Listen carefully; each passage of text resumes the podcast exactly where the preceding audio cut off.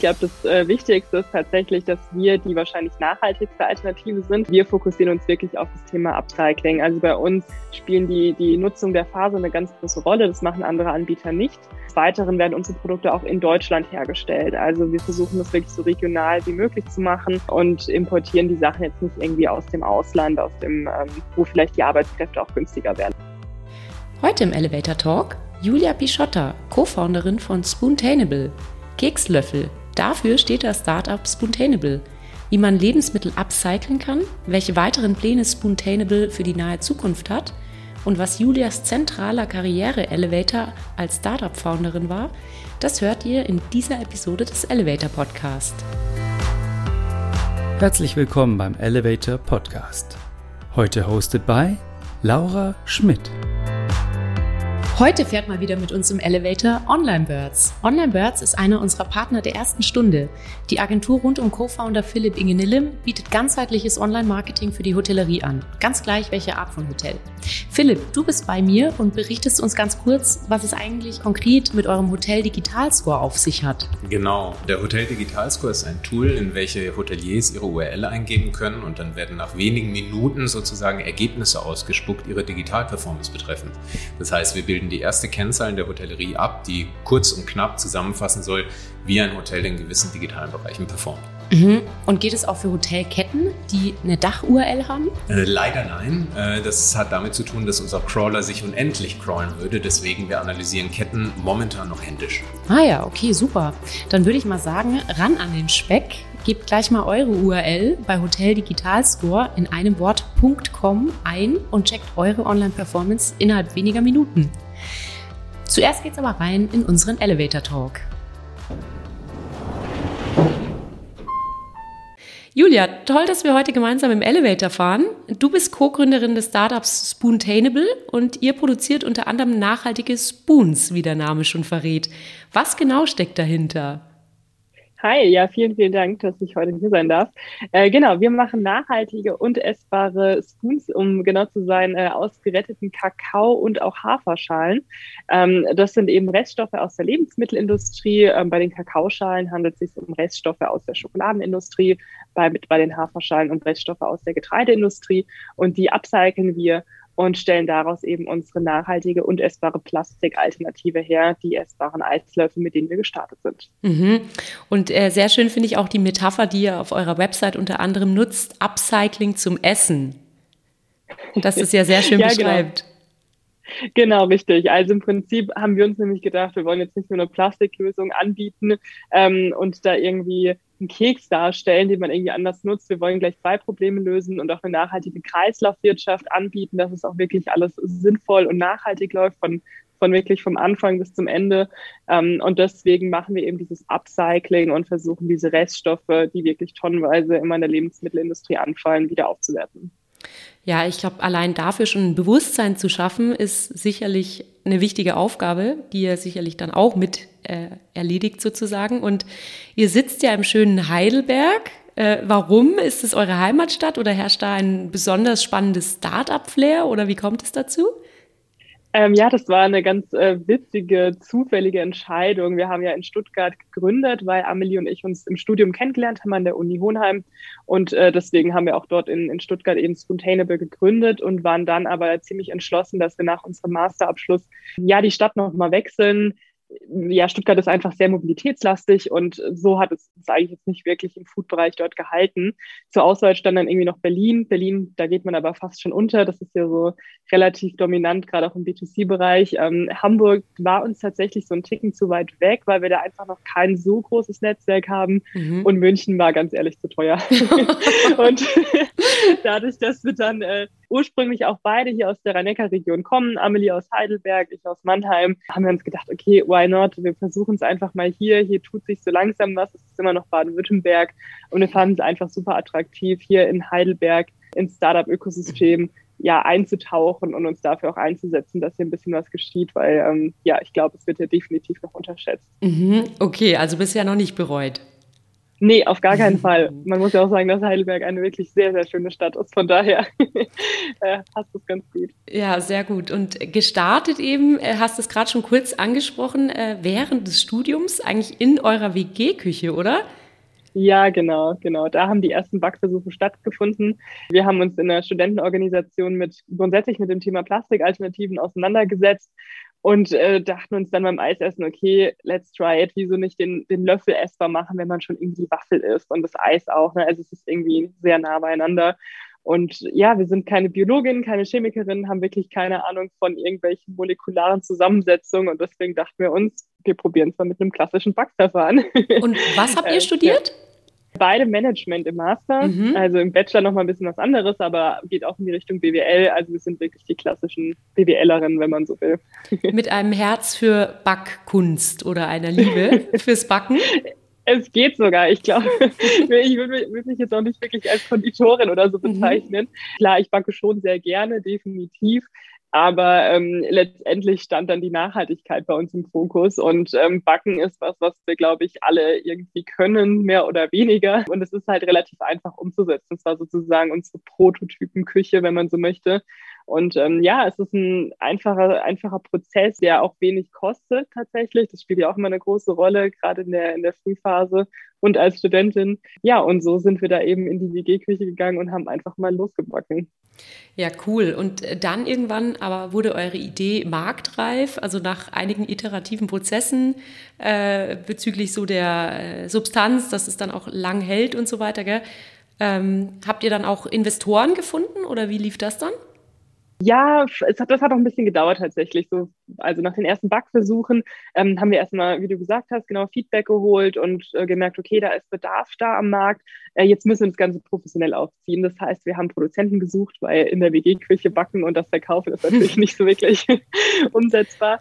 Und da war dann die große Frage, okay, wie finanzieren wir aber eigentlich die erste Produktion? Und da sind wir dann auf das Thema Crowdfunding gekommen. Das heißt, wir haben eine Crowdfunding-Kampagne gestartet über Startnext hat auch geklappt, ähm, zum Glück tatsächlich. Das heißt, da hatten wir, das waren, sind keine direkten Investoren, die man dann hat, ähm, die Leute, die spenden im Prinzip, also die machen das auf Spendenbasis, da bekommen noch ein Geschenk dafür. Mhm. Ja, und dann jetzt in den nächsten Schritten haben wir dann tatsächlich nach Investoren gesucht. Dann kam Corona, hat uns also so ein bisschen Strich durch die Rechnung gemacht, weil natürlich auch das Risiko dadurch für die Investoren mhm. ähm, ja in eine ganz andere Richtung erhöht wird. Aber im November 2021 konnten wir tatsächlich unsere erste richtige Investorenrunde auch abschließen ähm, und sind ganz happy mit der aktuellen Konstellation. Ja, Glückwunsch dazu. Danke. Und was hebt euch von Marktbegleitern ab? Also es gibt ja hier und da schon essbares Besteck. Ähm, was macht den Unterschied? Also ich glaube, das äh, Wichtigste ist tatsächlich, dass wir die wahrscheinlich nachhaltigste Alternative sind. Wir fokussieren uns wirklich auf das Thema Upcycling. Also bei uns spielen die, die Nutzung der Faser eine ganz große Rolle. Das machen andere Anbieter nicht. Des Weiteren werden unsere Produkte auch in Deutschland hergestellt. Also wir versuchen das wirklich so regional wie möglich zu machen und importieren die Sachen jetzt nicht irgendwie aus dem Ausland, aus dem, ähm, wo vielleicht die Arbeitskräfte auch günstiger wären. Das äh, passt irgendwie nicht ganz zu unserer Philosophie.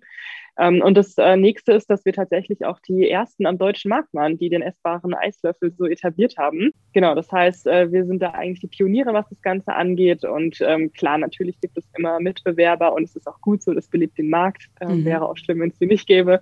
ähm, ja, aber letztendlich sind das unsere hauptsächlichen Unique Selling Points, durch die wir uns versuchen abzuheben. Mhm, sehr gut. Und wo produziert ihr konkret in Deutschland?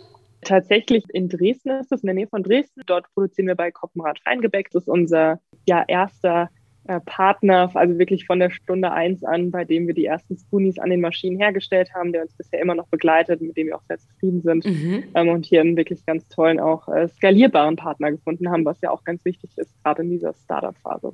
Das Spoontainable-Motto schlechthin lautet ja Don't waste it, taste it. Und wie schmecken denn eure essbaren Löffel oder wie fühlen sie sich an? Wie riechen sie? Ich meine, du hast schon gesagt Kakao und Haferschalen, aber wie können wir das jetzt äh, über dieses Medium Podcast vielleicht ein bisschen transportieren? Also man kann sich das wie einen super knusprigen Keks vorstellen. Klar, die Löffel müssen stabil sein, man will ja das Eis damit essen. Ne? Also das heißt, es ist nicht wie so ein klassischer Leibniz-Keks, dass er relativ weich ist. Er ist schon, die sind beide schon sehr knusprig. Aber wenn man das Eis damit gegessen hat, so ein, zwei Kugeln, dann äh, wird er von, werden beide Spoonies von der Oberfläche auch super angenehm und super leicht zum, zum Essen. Das passt auf jeden Fall. Und geschmacklich äh, schmeckt der Spoonie Choc äh, nach Zartbitterschokolade. Also man schmeckt wirklich die ganz natürliche Kakaonote raus. Das ist wirklich das Besondere die Leute, die halt nicht so gerne Zartbitterschokolade mögen, denen fehlt es wahrscheinlich an Süße, ist aber auch vollkommen okay. Dafür haben wir dann den Spoonie Classic. Der schmeckt nach einem klassischen Haferkeks und da kommt dann auch die Süße etwas besser raus, weil es nicht gegen ähm, ja, Kakao per se konkurrieren muss. Genau, aber ähm, trotzdem ist der Spoonie Classic sehr neutral, passt auch tatsächlich zu ja, herzhaften Speisen. Mhm. Den Spoonie Choc empfehlen wir eigentlich immer dann zu süßen ähm, Desserts. Und woher kommen die Kakaoschalen oder die Fasern äh, von der Kakaoschale und der Haferschale? Wo bekommt ihr die her? Mhm. Also beide Reststoffe werden sozusagen gesammelt aus der Lebensmittelindustrie angeliefert. Es gibt jetzt nicht nur den einen Produzenten oder den einen Schokoladenhersteller, der uns dann die Schalen liefert. Da fragen wir leider noch zu wenig Schalen ab. Also da hm. müssen wir definitiv noch mehr an Marktreichweite generieren. Ähm, es gibt Lieferanten, die sammeln, also bündeln das Ganze dann, verarbeiten diese Schalen dann zu Fasern. Das heißt, es wird dann mikrobiologisch nochmal alles geprüft, dass auch keine Pestizide drin sind, dass es auch wirklich alles seine Qualität hat. Und danach wird es in so einem bestimmten Reisverfahren zu Fasern verarbeitet, dass die Nährstoffe auch mit enthalten bleiben. Das ist nämlich auch ganz wichtig, dass die Fasern weiterhin Ballaststoffe haben, äh, weil sonst würden sie natürlich keine Stabilität in den Löffel geben. Hm, verstehe. Und jetzt hast du es gerade schon angesprochen, äh, Reichweite. Ähm, wie viel Spoonies äh, produziert ihr denn pro Tag? Kannst du das, hast du das gerade im Kopf? Das ist schwer zu sagen, weil wir nicht täglich produzieren, mhm. sondern immer ähm, fixe Produktionstage im Jahr oder im Quartal haben. Das ist dem geschuldet, dass wir eine Abnahmemenge von irgendwie einer halben Million Spoonies haben. Also das heißt, wenn wir einmal produzieren, dann richtig.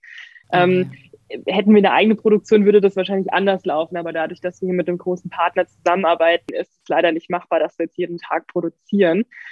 Wir haben aber, also ich müsste tatsächlich mal nachschauen, wie viel wir im letzten Jahr produziert haben. Ich weiß jetzt gerade gar nicht auswendig. Ich weiß aber, dass wir auf jeden Fall schon weit über fünf Millionen Plastiklöffel ersetzen durften. Genau, also das heißt, wir haben eigentlich relativ wenige Produktionstage immer im Jahr, was das Ganze auch sehr angenehm macht, aber dafür ist dann halt auf einen Schlag das Lager immer voll und muss dann natürlich auch erstmal aufgebraucht werden. Hat beides seine Vor- und Nachteile. Ja, absolut. Und äh, sind Sie schon mal ausgegangen, die Spoonies, oder Hattet ihr bisher immer gut kalkuliert? Ja, bisher haben wir schon immer gut kalkuliert. Äh, tatsächlich ist es auch schon mal vorgekommen, dass wir zu optimistisch kalkuliert haben und dann doch noch einige Kunden nachgefragt haben und dann zum Beispiel das MHD zu kurz war oder die Ware dann irgendwie erst noch mal einen Monat später ankam. Ähm, in der Regel finden wir aber immer eine Lösung und planen eigentlich so, dass es sich gerade schön überschneidet. Also und wenn wir dann so große Aufträge bekommen, dann äh, machen wir sowieso eine extra Produktion dafür, dass die Kunden dann auch zufrieden sind und äh, wirklich das, das längst mögliche MHD bekommen. Genau, also bisher lief es noch gut, aber tatsächlich äh, hatten wir jetzt schon bei diesen Black Friday äh, Lieferengpässe mit unseren äh, Dosen, die wir ja für den Online-Shop anbieten, für die ähm, Endkonsumenten. Ah, ehrlich? Ähm, das, genau, ja, richtig. Wir hatten tatsächlich Lieferengpässe. Äh, also es ist, liegt nicht mal an den äh, Spoonies selbst, es liegt tatsächlich an der Verpackung. Euer Kundenstamm, der bewegt sich jetzt hauptsächlich so in der Welt der Eissalons, der Eiscafés oder hat euch die Hotellerie auch schon so ein bisschen entdeckt? Tatsächlich eher, wie du sagst, in der, bei den Eissalons und bei den Gastronomen direkt, also die wirklich ähm, Food auch primär anbieten. Das ist unser Hauptfokus. Natürlich dann auch wieder viel mit Händlern. Ja, also wir arbeiten ähm, natürlich so, dass wir jetzt nicht die Spoonies an jeden einzelnen an jedes einzelne Eiscafé ausliefern. Ähm, das schaffen wir gar nicht. Wir, wir haben da super Handelspartner, die das dann mit uns gemeinsam machen. Aber äh, natürlich fangen wir jetzt auch an, nochmal weiter in der Gastronomie äh, und in der Hotellerie uns, uns auszubreiten. Denn auch die Hotels haben da natürlich einen Bedarf an Nachhaltigkeit, an, an Eis, was ausgegeben wird. Da gibt es super viele Anwendungsbereiche. Also das macht einen sehr großen Teil aus, also dieser Horeca-Bereich. Dann haben wir aber natürlich auch einige Einzelhändler, die machen jetzt nicht so einen großen Teil aus, weil da kommt es auch immer darauf an, wie wir das Produkt anbieten, ob es eben integriert wird in ein in ein Pudding oder ein Joghurt zum Beispiel oder ein Eis, ein bestehendes Eis, oder ob die, die Dosen platziert werden. Und wir sind einfach B2B-mäßig viel, viel stärker als B2C. Ähm, auch wenn wir bei, bei Social Media relativ aktiv sind, ähm, ist unser Produkt einfach ein B2B-Produkt, was von den B2B-Kunden gekauft wird, aber B2C-Seite geused wird, also genutzt wird. Und deswegen haben wir eben diese starke Abgrenzung zwischen ähm, User und äh, Customer. Mhm, ja, okay, verstehe ich. Und wenn wir jetzt nochmal zurück zur Gründungszeit gehen, ähm, wie waren denn so die Gründungsschritte oder auch die Ramp-up-Phase für dich? Also hast du irgendwie jemals Zweifel gehegt, ähm, dass der Schritt jetzt in die Selbstständigkeit vielleicht doch nicht der richtige war? Oder war die Zeit damals, als ihr gegründet habt, äh, denn dann schon reif für ein Unternehmen wie eures? Was würdest du jetzt so rückblickend sagen? Ich glaube, unser Timing war wirklich perfekt, als wir gegründet haben. Es hätte nicht besser sein können, denn als wir gegründet haben, äh, war das Plastikverbot noch nicht mal umgesetzt von der EU und wir haben 2018 gegründet. Also das heißt, wir hatten wirklich noch sehr viel Zeit, um ähm, unsere Marke in der Branche bekannt zu machen, was uns in der Zeit auch echt gelungen ist. Wir hatten Zeit, unsere Produkte auf Vordermann zu bringen. Das braucht ihr natürlich auch, bis man ähm, ne, immer weiter optimiert und dann nochmal Verbesserungen ja umsetzt und so weiter. Das heißt, das war wirklich sehr gut, vor allen Dingen, weil dann auch das Thema Nachhaltigkeit immer äh, ja, mehr ein Begriff war in der Gesellschaft. Also ich glaube 2018 Nachhaltigkeit, da konnte irgendwie noch nie nicht jeder was damit anfangen, aber heute äh, benutzt jeder das Wort Nachhaltigkeit. Ja, das heißt, von dem her war es auf jeden Fall ein sehr gutes Timing, äh, was jetzt grundsätzlich die gastronomische Ausrichtung und Corona angeht, war es natürlich sehr schlechtes Timing, weil wir genau in dem Jahr, als Corona angefangen hat, wachsen wollten und zwar sehr stark wachsen wollten und uns das jetzt eigentlich so einen kompletten Strich durch die Rechnung gemacht hat. Ich würde trotzdem sagen, dass es äh, genauso nochmal machen würde. Wir haben selbst in dieser Zeit unglaublich viel gelernt und auch erreicht und äh, können jetzt eigentlich nur noch mehr wachsen und erreichen, weil ähm, gefühlt mir kann es fast nicht mehr schlimmer werden. Ja, da hast du recht. Und ähm, ihr habt ja jetzt unter anderem auch den Förderpreis Analog 2021 der Gastrovision gewonnen. Ähm, das ist ja dann doch eine schöne Bestätigung auch, oder? Dass sich das Durchhaltevermögen wirklich lohnte und auch weiterhin lohnt. Auf jeden Fall, definitiv. Es zeigt einfach, dass auch die Gastronomie in diese Richtung Nachhaltigkeit geht und auch hier Alternativen braucht und nach Alternativen sucht. Und ähm, ja, wir sind da einfach auf, auf dem richtigen Weg. Und ich glaube, es ist, sind halt einfach noch super viele andere externe Faktoren, die uns das Leben, glaube ich, aber gerade in, in allen Branchen schwer machen. Nichtsdestotrotz ähm, sind wir optimistisch. Und wie du es eben schon erwähnt hast, euch gibt es seit 2018 und euer Impact, unter anderem hast du eben auch schon erwähnt, bisher habt ihr mehr als 5 Millionen Plastiklöffel ersetzt und ihr habt auch mehr als 6,2 Tonnen Kakaoschalen und Haferfasern wiederverwendet. Ähm, was sind denn eure Impact-Ziele für die, sagen wir, nächsten drei Jahre? Ja, wir wollen äh, natürlich die 10 Millionen Marke knacken an ersetzten Plastiklöffeln. Das hm. ist, glaube ich, ganz klar und ich bin auch äh, ziemlich zuversichtlich, dass wir das schaffen können. Äh, wir wollen auch, was das Thema CO2-Emissionen angeht, besser werden klar, wir, wir produzieren CO2, das ist nicht anders machbar in unserer Branche. Ich meine, wir produzieren ein Produkt, da ist es ähm, nicht anders äh, gegeben. Aber nichtsdestotrotz äh, wollen wir auch hier versuchen, auf ähm, energieschonende ähm, ja, Ressourcen zurückzugreifen. Wir wollen versuchen, dass auch unsere Rohstoffe immer noch regionaler oder besser gesourced werden. Hoffentlich dann auch bald in der Position sein, dass wir uns die Kakaoschalen selbst aussuchen dürfen, dass wir sagen können, hey, nee, wir wollen zum Beispiel nur die ähm, Kakaoschein von, ich weiß nicht, Rittersport, von der nachhaltigen Plantage haben oder nur Fairtrade gehandelte Kakaoschein und so weiter. Also dass wir hier auch nochmal viel, viel besser werden können. Ja, und wir wollen natürlich auch nicht so viel exportieren, wie wir es jetzt machen, sondern verschiedene Standorte haben, dass wir sagen können, hey, wenn wir einen Kunden in Australien haben, der Spoonies will, dann werden die auch dort in der Nähe hergestellt und müssen nicht aus Deutschland nach Australien gebracht werden. Das ist uns natürlich auch super wichtig, fordert hier aber ähm, gleichzeitig auch super viel Kapital und nochmal Manpower. Ja, aber wenn du sagst, die äh, Schalen eben von Bioplantagen und Co., ich frage mich manchmal, ist es nicht dann auch nicht nachhaltig, wenn man die anderen dann weiterhin vernichtet sozusagen? Also ähm, klar verstehe ich den Ansatz, aber wie, wie, siehst du das? Also, dass man, dass ihr jetzt beispielsweise sagt, wir nehmen eigentlich dann lieber Fairtrade oder Bio. Was passiert denn dann mit den anderen? Die werden dann weiterhin wieder weggeschmissen oder?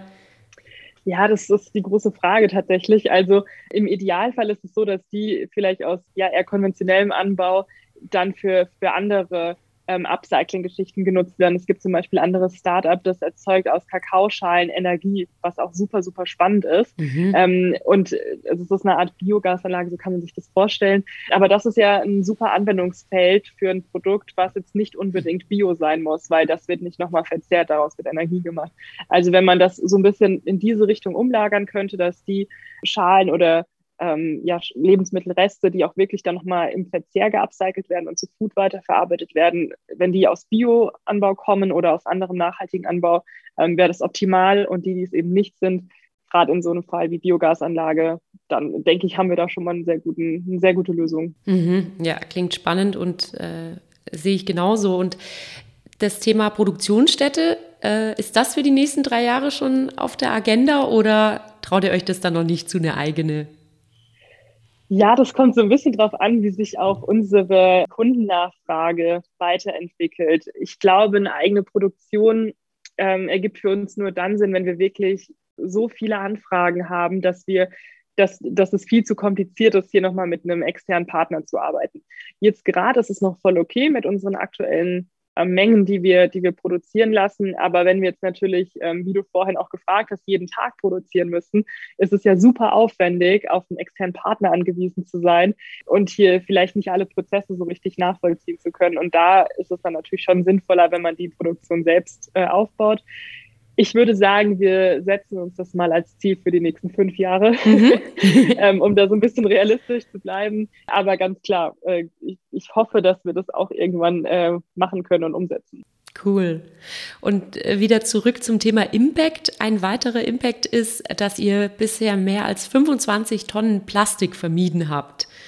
Ähm, wie und wo hat in deinen Augen die Hotellerie ähm, eigentlich noch ein viel zu wenig ausgeschöpftes Potenzial der Plastikvermeidung? Ja, ich glaube, bei der Hotellerie ist es eigentlich gar nicht mal so schlimm äh, angesetzt, weil hier dieser, dieser To-Go-Markt gar nicht so dominiert. Mhm. Ich glaube, die Hotellerie, die hat ja eher so in Richtung CO2-Emissionen, ja, und ähm, vielleicht auch was der Wasser, was den Wasserverbrauch angeht und so weiter, noch einiges aufzuholen. Aber nichtsdestotrotz, auch in der Hotellerie wird äh, wahrscheinlich Plastikbesteck ver verwendet. Es gibt, also wir denken zwar immer nur an die Hotels, die jetzt vielleicht wieder äh, verwendbares Geschirr haben, also ganz normales Geschirr, was wir auch zu Hause nutzen. Ähm, aber dem ist ja nicht so. Es gibt ja auch dort irgendwie Veranstaltungen oder ja, Buffets, in denen Plastik verwendet wird. Und hier können wir auf jeden Fall auch mit ansetzen ähm, und wollen auch ansetzen. Es gibt auch Hotels, die Eis anbieten und dort kommt natürlich dann auch der Plastik- oder Holzlöffel zum Einsatz. Und ja, das sind, glaube ich, so die Hauptanwendungsfelder. Und nicht zu vergessen ist ja auch die, die Kaffeewelt. Ähm, da haben wir auch äh, unseren Twirly jetzt seit diesem Jahr verfügbar. Man denkt immer Holz, ja, das ist doch ein natürliches Produkt, aber wenn wir uns mal anschauen, wie lange es braucht, bis ein Baum gewachsen ist, um eben solche Holzrührstäbchen äh, ja abzugeben, dann vergehen sehr, sehr viele Jahre.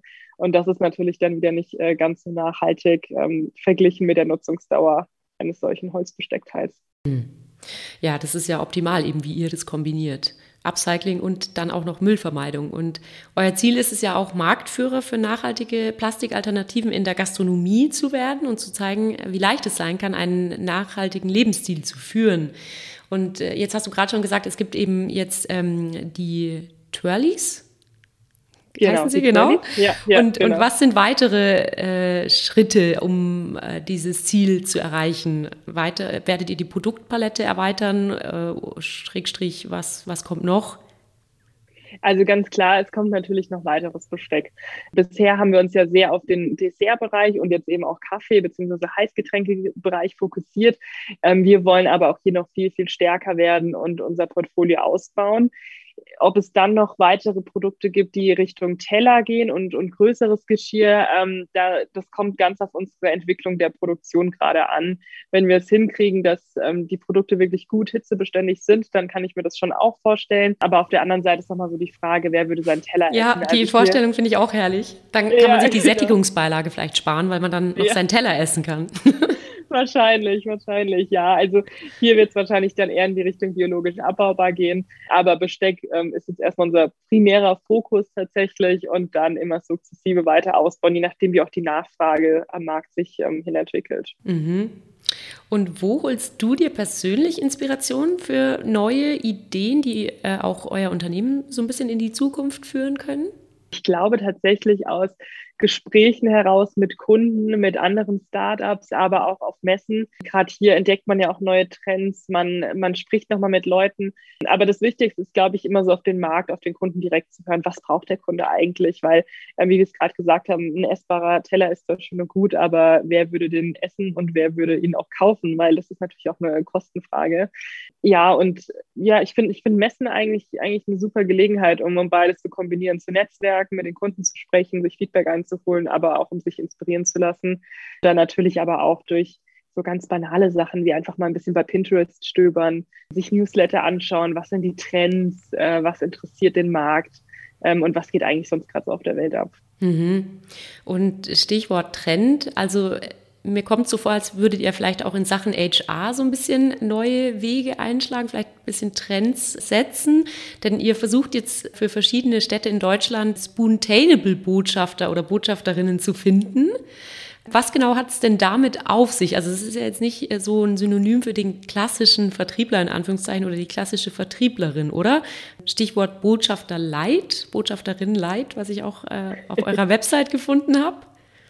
Ja, das ist auch wieder eine ganz witzige Sache, die sich auch aus den äh, Anfragen von unserer Community, sage ich mal, ergeben haben.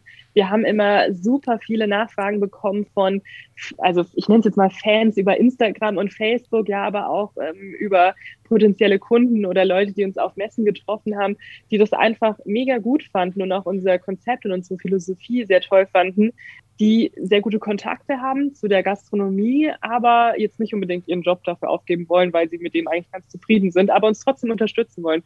Und die haben gefragt, hey, kann ich nicht einfach mal hier mit meinem Netzwerk sprechen und äh, das denen vorstellen? Ich quatsch eh mit denen und dann haben wir uns gedacht, so, hey, wir haben diese Anfrage jetzt wirklich gefühlt 50 Mal bekommen. Wahnsinn. Lass uns mal, genau, lass uns mal ein Konzept draus machen und deswegen ähm, haben wir das ausprobiert, ähm, Spontaneable Botschafter. Das heißt, man kann sich einfach darauf bewerben, erstmal in einer, bestimmter, in einer bestimmten Stadt. Es gibt dann so eine Light-Variante, wenn man einfach nur so ein, zwei Eisdielen anfragen möchte oder Gastronomen oder andere potenzielle Kunden. Und dann gibt es aber noch dieses Premium-Paket, ähm, das kommt dann zum Einsatz, wenn man das wirklich strategisch machen äh, möchte und ganz viel Zeit hat. Cool, ähm, ja. Und was ist so ein persönlicher Wunsch von dir, vielleicht an die Hospitality-Industrie in Sachen Nachhaltigkeit? Ich glaube, äh, was, was ganz wichtig ist, ist immer so die Frage, Preis und Nachhaltigkeit. Also oft werden wir auch immer gefragt, so, ja, Nachhaltigkeit ist zwar schön und gut, aber was kostet es denn? Ich bin auch BWLerin, ich weiß ganz genau, man muss auf die Zahlen schauen und das ist auch super wichtig.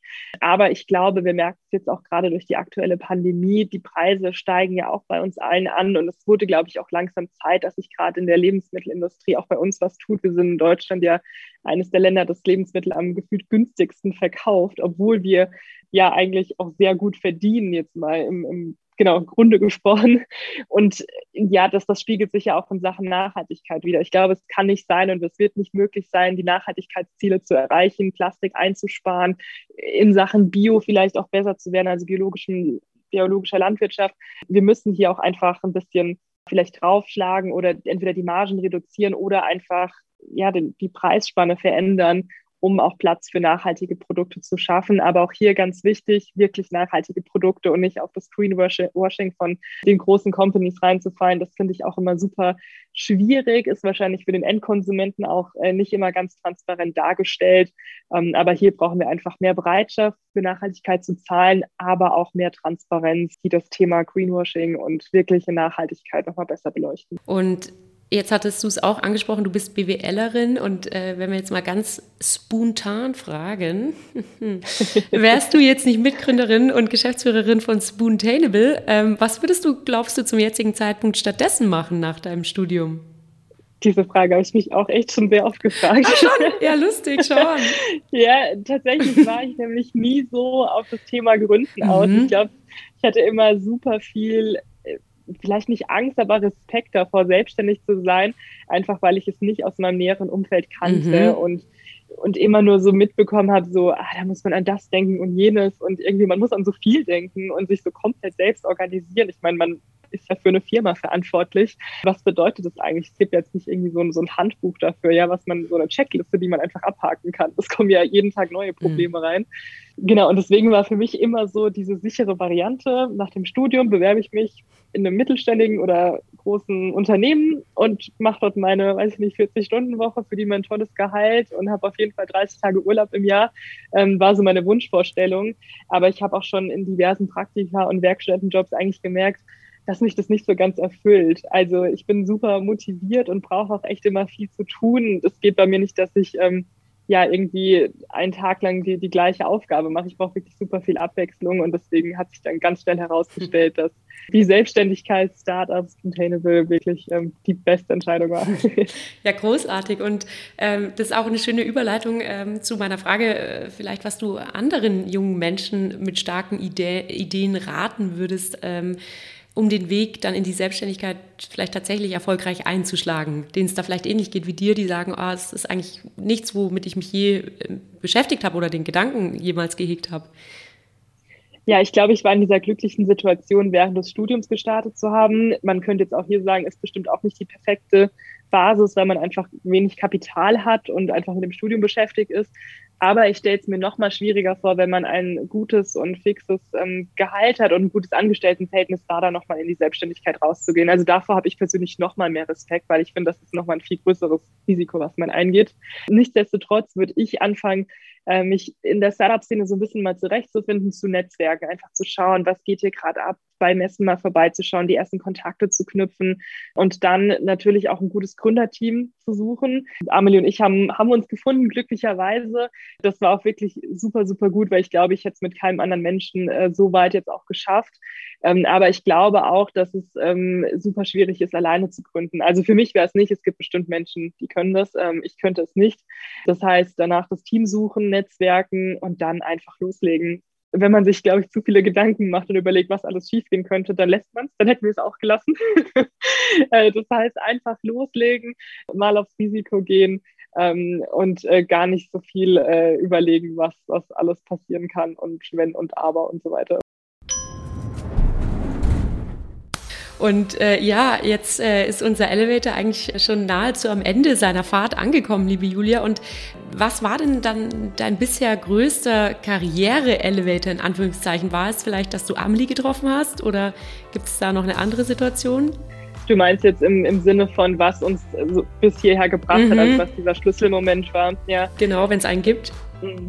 Ja, ich glaube, es war tatsächlich Amelie kennenzulernen, weil hätten wir nicht Spoontainable gegründet, hätten wir wahrscheinlich was anderes gegründet oder ein anderes Projekt gestartet, weil uns einfach uns, wir ticken beide gleich. Uns ist es ja nicht genug, einfach nur irgendwie so eine Sachbearbeitertätigkeit zu machen. Wir wollen irgendwas bewegen, was erreichen. Und ich glaube tatsächlich, das Kennenlernen äh, von Amelie und zu merken, hey, irgendwie steckt viel mehr in uns, als man vielleicht zum ersten Moment sieht war der Elevator-Moment. Ja, großartig. Ja, vielen, vielen Dank, liebe Julia. Das waren total spannende Einblicke und beflügelt, auch äh, weiterzumachen, glaube ich, oder? Und ja, ich hoffe es. vielen, vielen Dank, dass du mit uns gefahren bist in diesem Elevator und äh, ich hoffe bald auch wieder einen Spoon von euch, ein Spoonie, in meinem Eis hier in München zu finden. Das hoffe ich auch. Vielen, vielen Dank, dass ich da sein durfte. Herzliche Grüße nach Heidelberg. Danke dir. Vielen Dank fürs Reinhören. Dieser Podcast wurde produziert von elevator.com bei Hospitality Nextwork.